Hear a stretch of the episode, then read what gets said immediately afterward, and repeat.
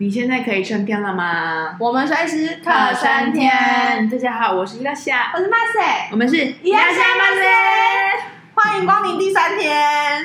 呃，欢迎光临。我们第三天去了哪儿呢？我们去了合金。合金，合金，大家知道在哪儿吗？不知道，我现在也不知道。我必须得说，就是我们那趟有一点仓促，就是毕竟就是。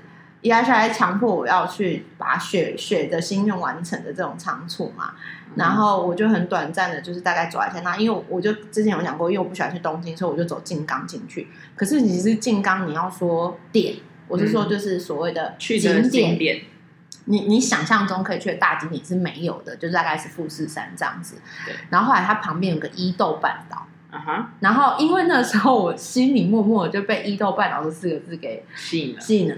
因为以前的那个地理都有什么讲伊豆半岛，啊，日本有什么半岛，什么半岛，几大半岛什么的。等一下，然后伊豆半岛就是其中一个嘛。然后那时候就想说，嗯、哦，那好，那我们就去伊豆半岛走一走吧。但其实伊豆半岛有什么呢？我也搞不是很清楚。嗯、然后呢，那个时候就是只纯粹想说，那我们就往那个地方动这样子，然后。伊豆半总会有我们可以落脚的地方。嗯哼、uh。然后我印象中就是说，他们那时候就是伊豆半岛有一个可以看樱花很厉害的地方，叫做河津，很有名的河津樱。嗯哼、uh，河、津应该说，我们就应该这样，先要先讲，我们其实第那一天的早上要出发的时候，我们很快乐，我们根本也是我们整个行程最高潮，因。哦，某种程度上的高潮，因为我们不是前一天还在箱根嘛，嗯，然后还在大量的雪地嘛，然后在大量的雪地的过程当中，呃，我们要 check out，然后结果后来因为外面都下着，因为前一天下雪，所以外面其实都是雪，然后于是我们就自告奋，因为我们就看到那个我们的那个住宿的那些打工人。打工的人，应该说就住宿的工作人员，然后他们在铲外面的雪，要让没有没有没有，他没有铲雪，是因为我们住的那个民宿，它其实在一个山坡地上，对，所以我们那当时上去的时候，其实雪雪它有帮我们铲一条，所以我们上去了，对。可是因为我们要很早就离开香根那边，要去去呃伊豆伊豆半岛那边嘛，就去河津那边，uh. 然后我们要下雪的时候，其实那时候只有一个，就是那个时段只有一个人在忙，然后那个人刚好是台湾人，记得吗？他去 working holiday，嗯。然后我们就走出来的时候，其实我们有火车时间还是什么时间什么的，因为我们那不是先买好火车票，所以我们大概有看一下火车时刻表，大概几点怎么怎么接怎么接，因为他们那个也不是都很密集，就不好接。然后我们就走出来的时候，发现我们那个山坡的那个山坡度，整个那个雪积积的是，you know 是十几公分、二十、嗯、公分厚，嗯、我们拖着我们的行李箱是完全是进不去，而且。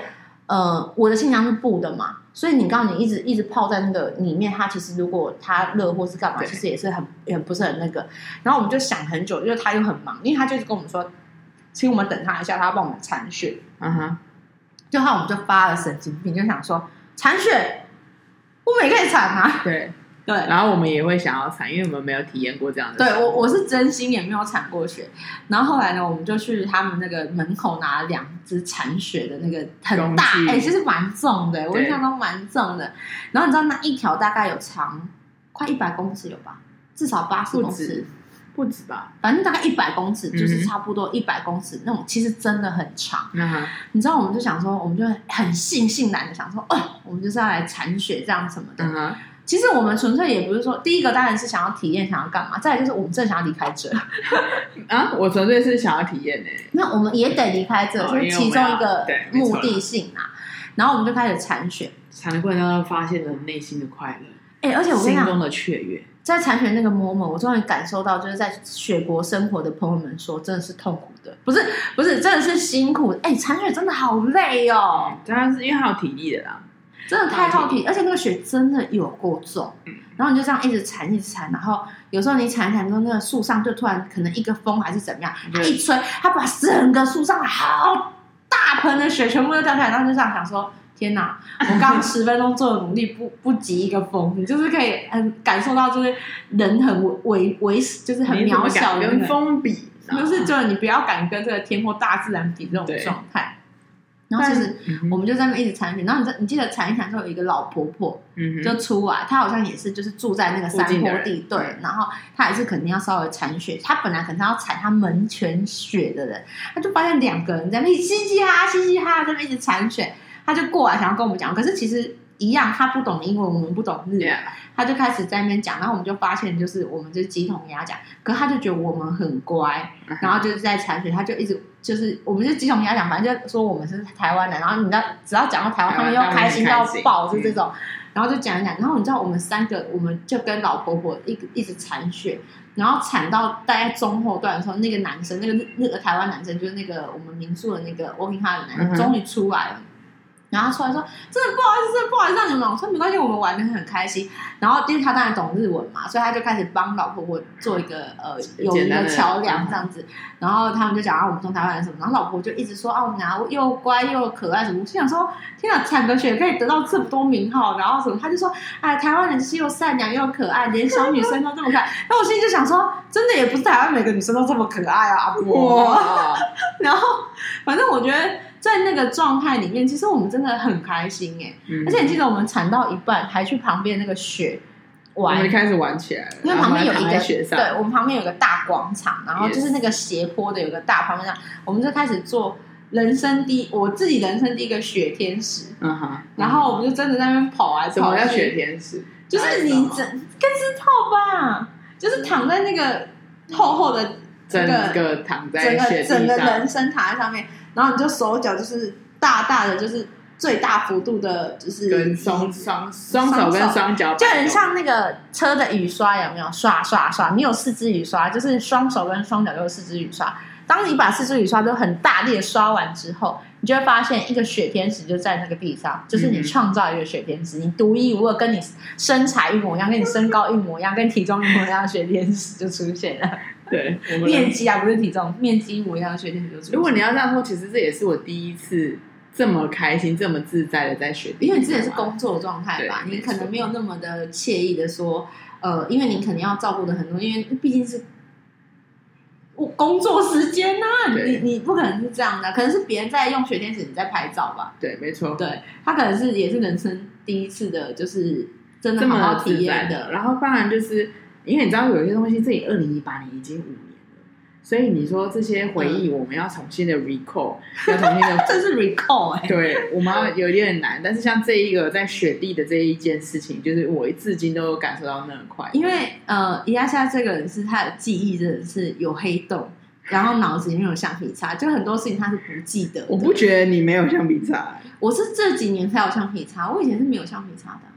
我是这几年我已经是放逐自我，觉得我不需要每一件事情都输入到我的电脑里面，我觉得人生很累，所以我才开始就是呈现一种哦，过了就算了。所以我现在真的不太记得，但是我以前是几乎每一件事情我都是几乎巨细靡，因为我就我们之前聊过那个记忆记忆的点，就是我的点是吃，对，然后我我的点是感受眼神人的状态这样。那我现在就是比较比较把这些东西放低一点，就是那个幅度放低一点。可是呃，我们在那一天是真的，就是也是真的是又是回到少女情怀的开心。嗯，然后我印象中很深刻的是，我觉得你那几天真的很开心，是你就跟我讲说，你从来没有这样的旅游经验的这种心态。然后我当时其实不太懂，你可以讲一下你到底是。嗯，老实说，我也有一点忘记我那样讲，但是我在回想的是，必须要说，大部分当然应该说讲的好，小时候旅游就是跟爸妈去跟团嘛，嗯，那跟团有我们跟的团也不是呃，就是不是高价团啊，嗯、所以这边说，当然他他的行程是有受限的啊，然后呃，或者是要去购物站啊，叭叭叭叭这样，然后再慢慢到可能跟朋友出国，哎，我们是第一，我是第一次跟朋友出国是这一次。我忘记，我不知道。王姐，就是我很少跟朋友出出国去玩，嗯、然后你会感觉到那样的自助型的自由自在，然后那样的舒心，然后还有一个重要的点就是有一个完美的旅伴。OK OK，真的有点多了。因为你都知道，你好朋友不一定会可以旅游啊。对，对，对，对，你今天再好的朋友，你不一定可以旅游嘛。那在这样的状态之下，呃，我们可以随时的可以去做我们想做的事情，或者我们也没有特别执着或特别强求。我觉得这件事情是。嗯，一趟旅游非常关键的地方。那我跟你讲，我当时的想法，你知道吗？我当时想着你好可怜啊！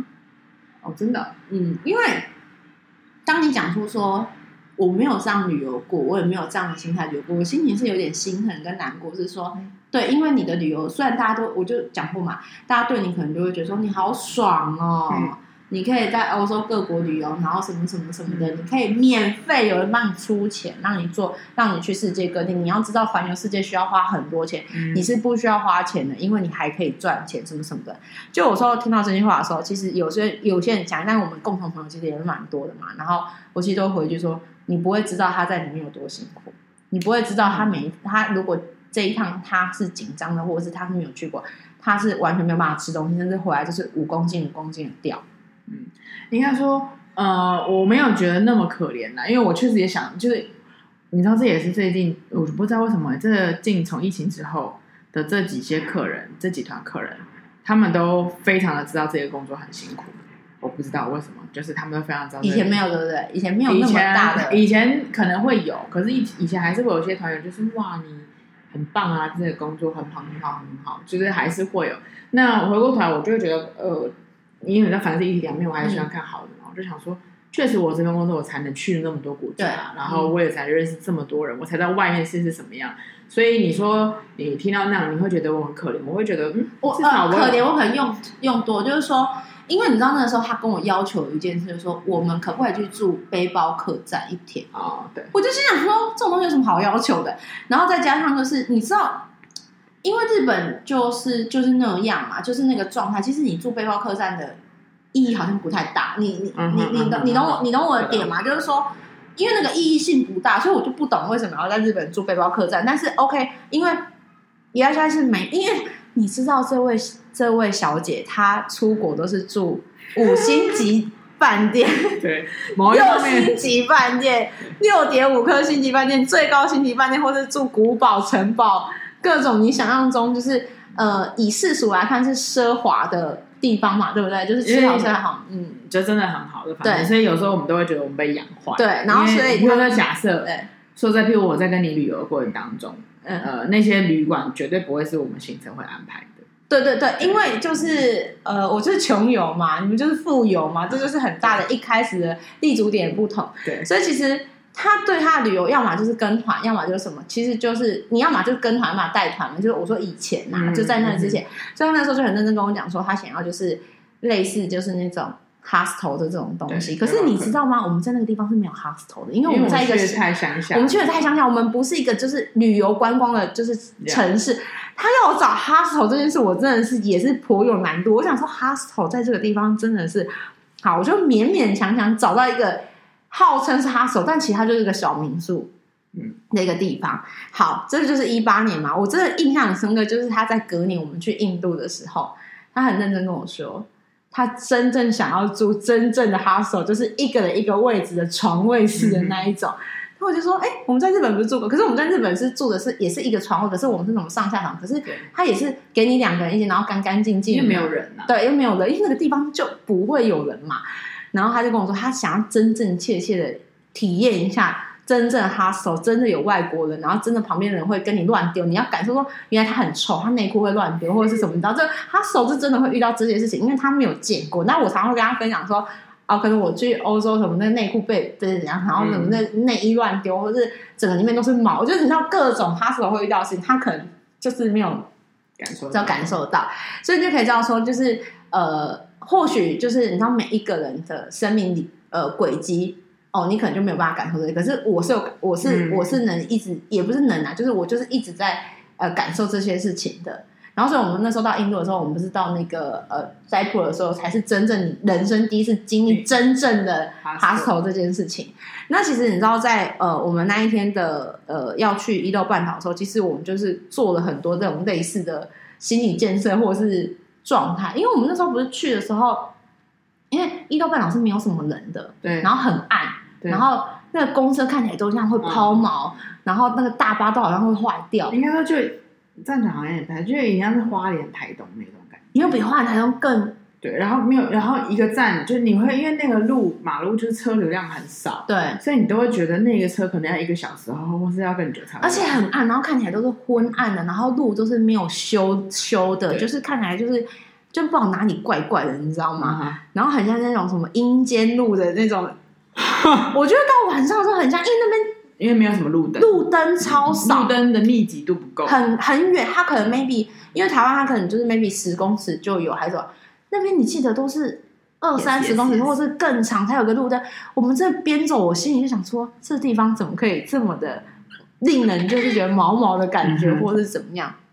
然后我们就呃，我们就反正我们就毅然决然的跑去嘛啊啊！那个铲雪就是，我们就很开心把它铲完，然后就就出发了嘛。然后我我印象中，我们到河间的时候，因为那个时间点不是樱花开的时间，对。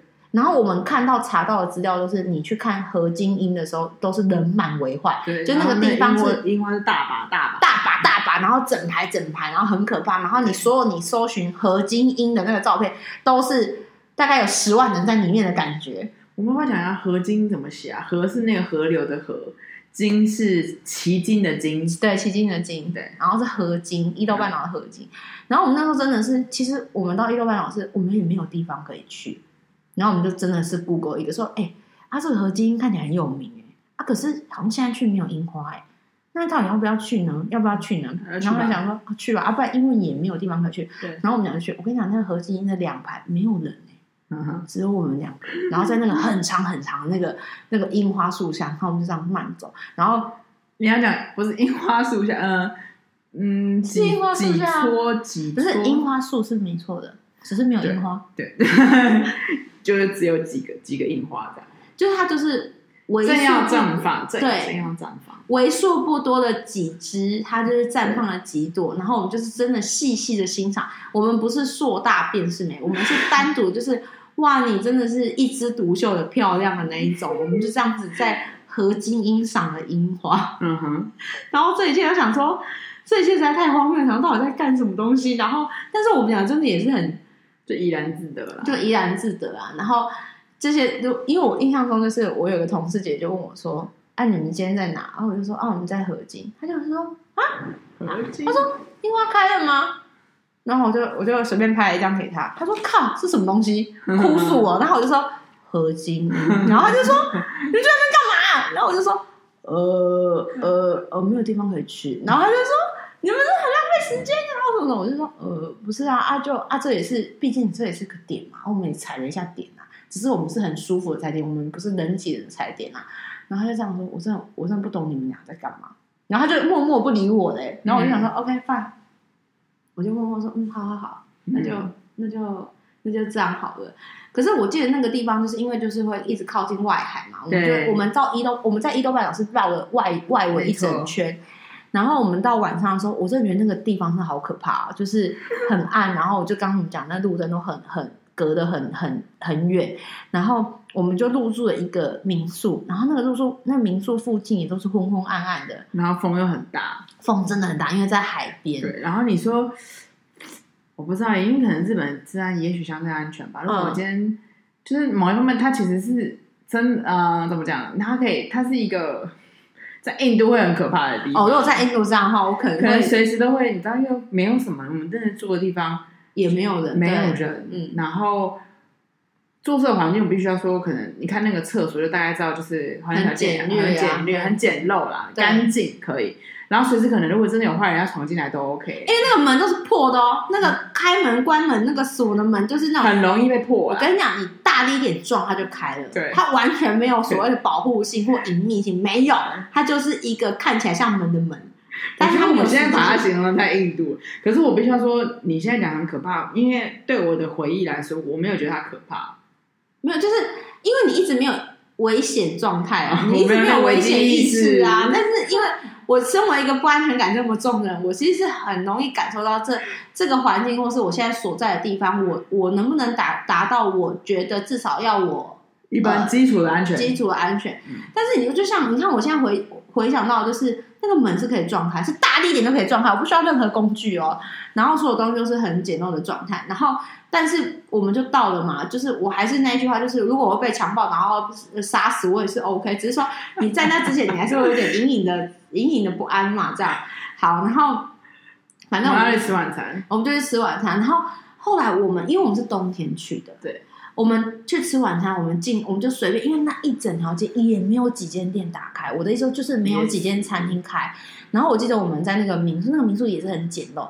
然后那个人还跟我说，可能去前面看一看，可能还有还是什么的。我们就好不容易在那一条街上，就是唯一一个有开门的店。可是是不是里面很温馨？里面非常温馨，各位，而且你知道里面是充满着冲浪板、冲浪海浪那些，应该说海洋用具。对，然后里面你可以看到他们的桌子椅子都是，比如说漂流木捡回来做的，或是贝壳串出来的东西什么什么的，然后你才突然意识到说。其实这是这个地方的淡季，所以很多店都关了，也没有人。因为其实这个地方你应该是夏天来，对，夏天来可能就是真的，比如说河津很近啊，人满为患啊，然后它是一个冲浪。我们后来才知道，原来那个地方是一个冲浪圣地。嗯、但是我们选择一个淡季，在淡季，淡季到不行，因为没有人会在下雪或这么冷的天气，就是零下去到海去去到海边，因为真的是很冷。然后就唯一就是类似一个 couple 吧，那个是一个一个对夫妻的一个一个餐厅，我们就在里面用餐。然后你知道那些东西餐厅也都是很简单，你就是其实就是一些简单的沙拉，然后披萨你就是放着进去烤一烤就出来，不会有什么技术性或高难度的，就是它就是一个简单的简餐。嗯、然后或许我不知道冲浪的人就是只是一个快速一个状态，嗯、我们就在里面就是稍微就是哦吃一下什么，我们是真的是。感受到那一个村落，那呃不是村落，这那一个村镇的一个、嗯、一个真正他们本身原始生活的状态，嗯，是没有车的，没有人的，嗯哼，只有他们的。当旅游旅游游客走退走之后，这些真真真正的当地的生活形态。因为后来我们我印象中，我就跟他们聊天的时候，才发现说，为什么这么多店没开门？因为夏天是他们很高的旺季，然后赚很多钱的时候，所以很多很多人是直接在那边租一个房子，只否只赚夏天。嗯，他冬天是可以，我我照样付房租，嗯、可是我就是摆烂。对，就是因为冬天就够了，夏天就够了，夏天就够了，冬天没有必要再开，然后就是。麻烦你营运也不符合成本，对，所以就是说，剩下会开的店或是怎么样，其实都是否真正的当地人，他这就是他的家，他的根，他离不开。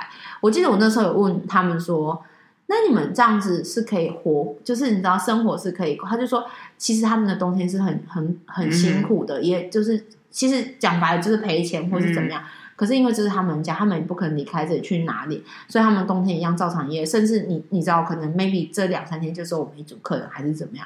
可是就是回到我们第一天遇到的那个老爷爷跟女儿，其实就是他们也是就是守在他们的生活里面，然后很认真，这是他们的根啊。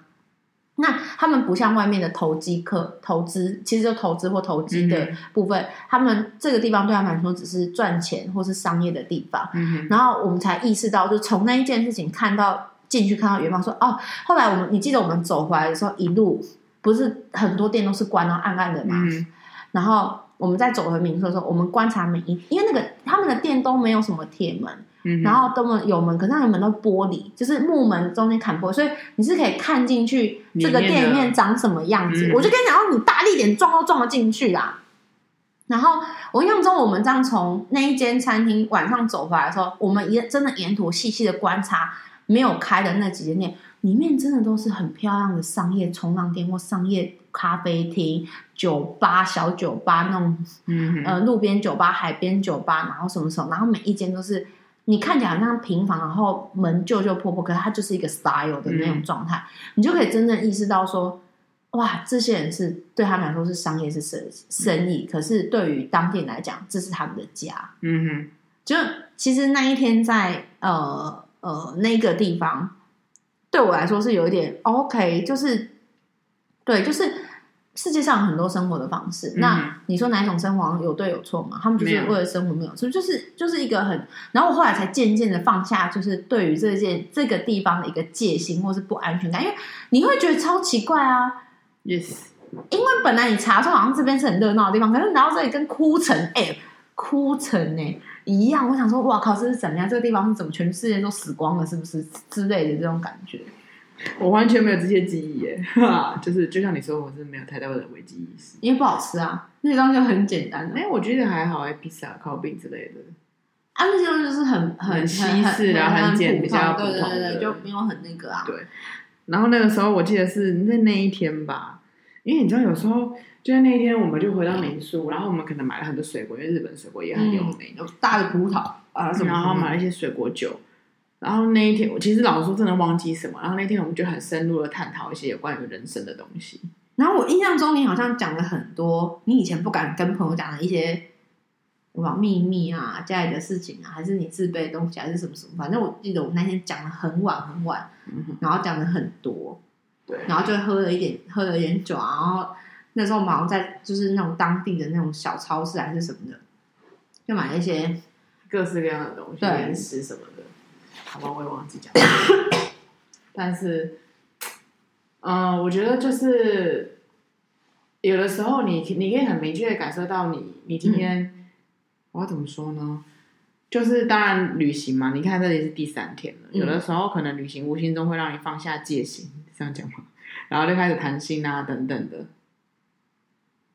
我觉得是在那个环境里面，我们其实那一天我们几乎就只去了河看河津的地方，其实也没看到樱花。你你懂我意思吗？然后我们完全没有去任何景点，因为那个地方真的完全是黑压压，海风冷风一片。你完全没有任，你不会感受到任何喜悦，就只有 you and me，然后只有你跟我可以相守在那边，你也找不到什么车，你也找不到亮点，你也找不到亮光，对，所以你就会变成说，好像就是我们两个是生活在一起，然后我们要互相共同体，共共同支撑对方生活的人，你知道吗？嗯、那那一天就是跟前面两天那种开心、那种愉悦、那种。大鱼大肉、大鸣大放的状态，就是我们就瞬间从你你如果要很世俗讲，是从天堂掉到地狱。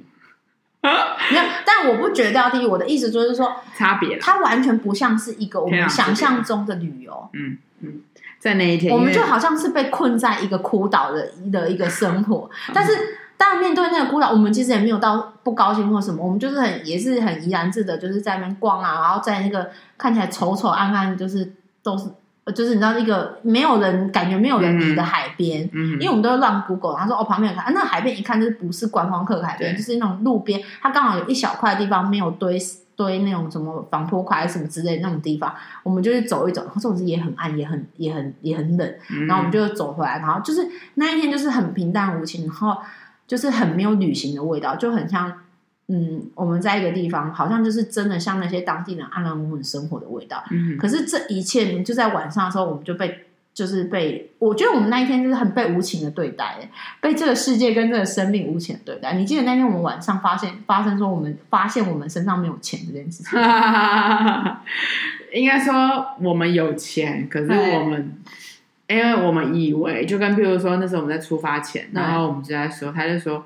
那个 master 就问我说：“哎、欸，要带多少日币啊？”我说：“那边应该都可以刷卡吧，现金日币不用带太多吧？”我就说：“我也没有要去换，我就是我爸给我的日币，我就这样带出去这样就好了。对对对”我们就理所当然就这么就这样的。殊不知我们去的地方，不知道是因为太乡下，还是说就是习惯性的付费方式，对他们不熟悉哦。我们从第一天开始，对，一直到我们做的那一天，我们每天晚上的住宿，你知道住宿在日本的花费是最大众的部分，没错。可是殊不知。我跟你讲，每一天的住宿他们都只收现金，我真的快崩溃。我想说，你不是 Booking Booking.com 就是订的订的地方，你为什么说你不收信用卡？你不是可以直接从 Booking.com 退呃，就是扣款吗？他们都说我只收现金，所以我必须要上缴就是现金的。然后因为我我们之我们之前有分享过，我们两个旅游方式是我们会有个公账，对。就说吃饭我就是用付，然后不管你定你你交多少钱，我们我们我们是不太会计较这种东西。说、嗯、吃多吃少，饮料你点两百的，我点一百是不会。反正就是我们会有个公账出来，就是说住宿吃东西我们全部都从这里扣。嗯、但是你自己要买的东西，你自己要买的小饮料干嘛干嘛干嘛，甚至有时候比如说我们在路边买草莓。然后我可能就用我的钱买了草莓，然后可能人家就会说，你可以用公费买，你知道，因为那个东西一定是我们俩一起吃。可是其实我们俩就是丝毫不在意这种事情。可是你知道那一天，我们已经意识到是，我们真的会，我们真的会死掉，活不下去，因为我们身上真的已经现金就是短缺，短缺，资金欠缺到真的会死掉那种。因为后面我们这才第三天，我们后面没有。其实实际上来说，我们是落地到日本第四个，可是因为第一天下午比较晚，啊、我们没有什么行程。然后我们就发现完蛋了，你知道吗？因为我们之后的住宿，我们之后的吃，还有我们的各式各样的交通的呃，而且交通不是说他投投现金票还是什么嘛？我开始就是恐慌，因为你知道我就是危机意识跟安全感不足的家伙，我就觉得这一切实在太崩溃。然后我就印象中，呃，我们两个就坐在那个呃床旁边，然后两两张单人床旁边，我就很认真跟他讲说：“我说我跟你讲，依照我们现在的状态，我们是真的要。”去算一下我们到底剩多少钱？对，我们要，然后我们可能要缩衣节食。对，我们真的要缩衣节食这样。对。可是我觉得我们那天算是比较呃意识形态，就是我觉得我们只没有，因为我们那天大部分还是在讨论啊。我们只是说哦，我们要稍微就是再再处理一下。可是因为我们一直还以为那一天可能还是可以，还有还有还有可以刷信用卡还是干嘛？嗯。然后反正总之我们呃那一天就是我们把所有的钱都停出来。嗯哼。我们真的是停出来了，就是你你那时候就说，我们不管除了公账之外，然后我们把各自我说我们我们现在是共产主义，我们现在没有所谓的私房钱，你现在把你身上所有的日币都要掏出来，我也把我所有日币都掏出来，我们现在每次一个东西，每一个全部都要。对啊，都要都是公账，都都是公账。我们完全现在不可以有任何的，就是浪费，然后还有过度的消费。哎，我们把所有身上的钱，除了公账，因为公账本来就在我这嘛，全部都倒出来。我们在那个那个，我觉得我们好可怜。我们就在那边一个床上面，然后开始一直算，然后精算，然后就开始精算说，哦，我们最后一天从哪里到哪里的到机场的大巴是多少钱，必要支出，然后哪一天哪一天的住宿费是多少钱，然后我们全部扣完。我们身上真的可能只剩每一次，我觉得真的可能不是，就是真的会觉得有一点，就是觉得嗯，怎么会这样的时候，不是算钱的时候，而是每一次你在吃完饭付钱的时候，我们还剩多少？对，你知道我们是很恐慌那种。然后我们还可以吃什么吗？我们可以，我们我们可以干嘛？所以我们后来就是会很努力找那个可以刷卡的地方，可是真的很难找。我跟各位讲，真的是无敌难找，就是那个地方真的一定要用现金，所以搞得我们吃东西很可怜，就是我们要选。便宜的吃不是没钱，是因为没有人愿意给我们花钱。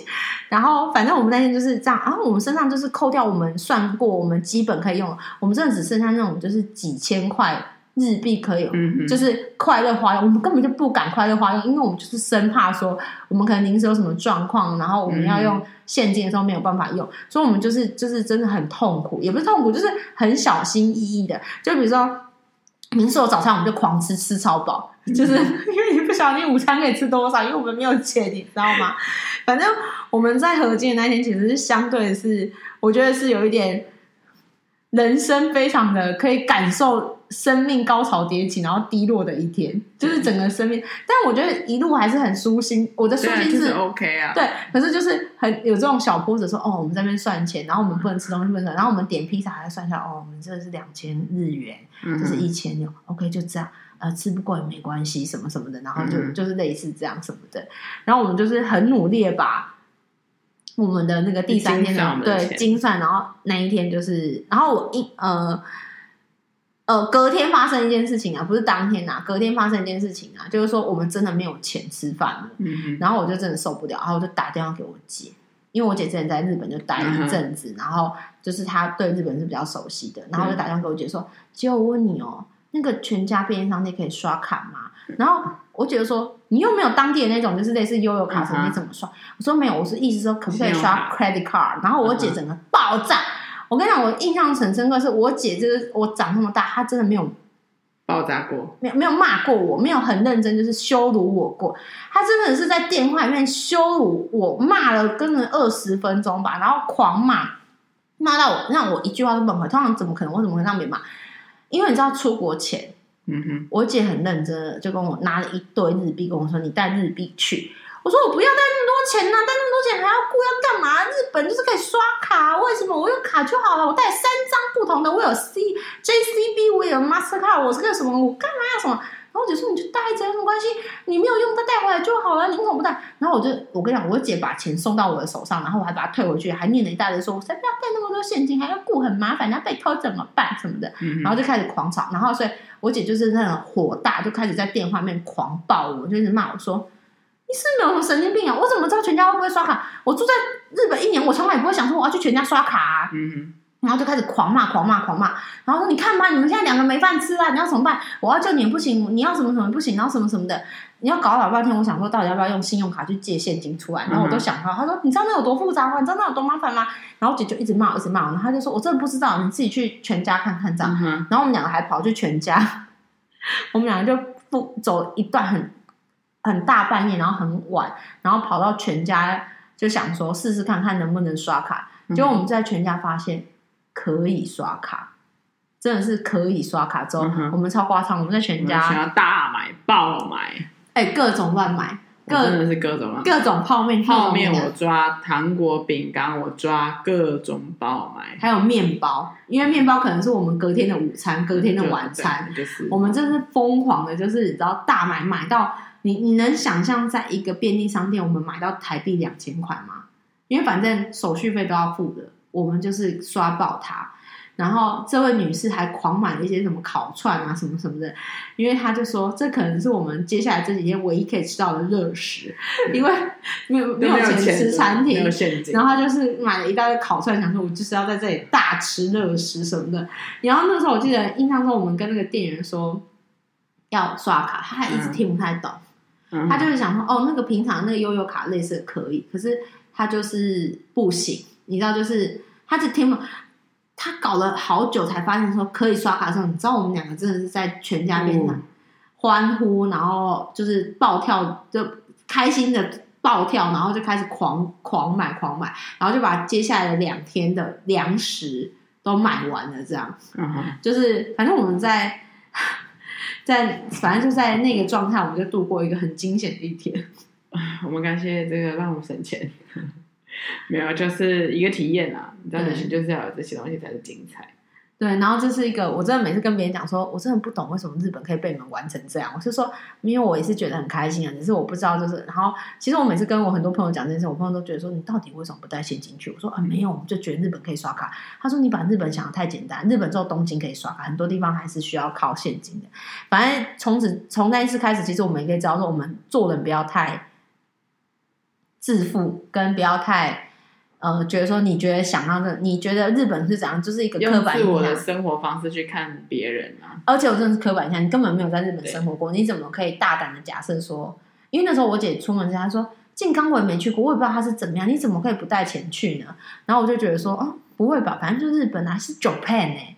他又不是什么，你知道对？然后反正讲一讲之后，反正那一那一趟就是最后发生这件事。其实我自己后来也学到很多说，说真的还是要钱带着，然后要好好的，不要觉得说啊，你你想的丢，你讲的丢，还是要去呃注意很多情况，不是说啊，人家都已经提醒你，然后你还不做这样。对，反正就是我们那一天是呃有很多状况的一天，然后穷途潦倒的一天，开始的好几天。就是这样，我们结束的那一天。嗯，无论如何，我们还是很开心跟大家分享我们这惊奇的一天然、嗯。然后最后就是想告诉大家，是去日本一定要带现金哦，千万不要换。哎、欸，搞不好这几年好啦，不要还是带着。Okay. 因为有些地方可能就是它可能不安全，然后是它没有那个设备啊，嗯、就是比较乡下的地方。好啦，东京可以，东京我去过，我没嗯，大家都去过，所以就 OK。我真的觉得除了东京，可能大阪以外的地方，哦，大阪我没去过，我不能这样讲。就是我觉得还是要。不要把你的想象对，把你预设的立场去把它放在那边，所以你可能因为还好，我们当然是我们很早意识到我们可能没有钱，所以我们很早意识，很早就开始做呃行，就是事先准备。比如说，假设我们是到最后最后一天，真的才发现我们身上没钱，那我们该怎么办？我们是回不了家，我们是去不了，也是去不了机场的。所以就是说，我们是想说跟大家讲一下这件事是很重要的。好了，希望大家都要带足了钱，好好花钱啊。好啦啦，拜拜。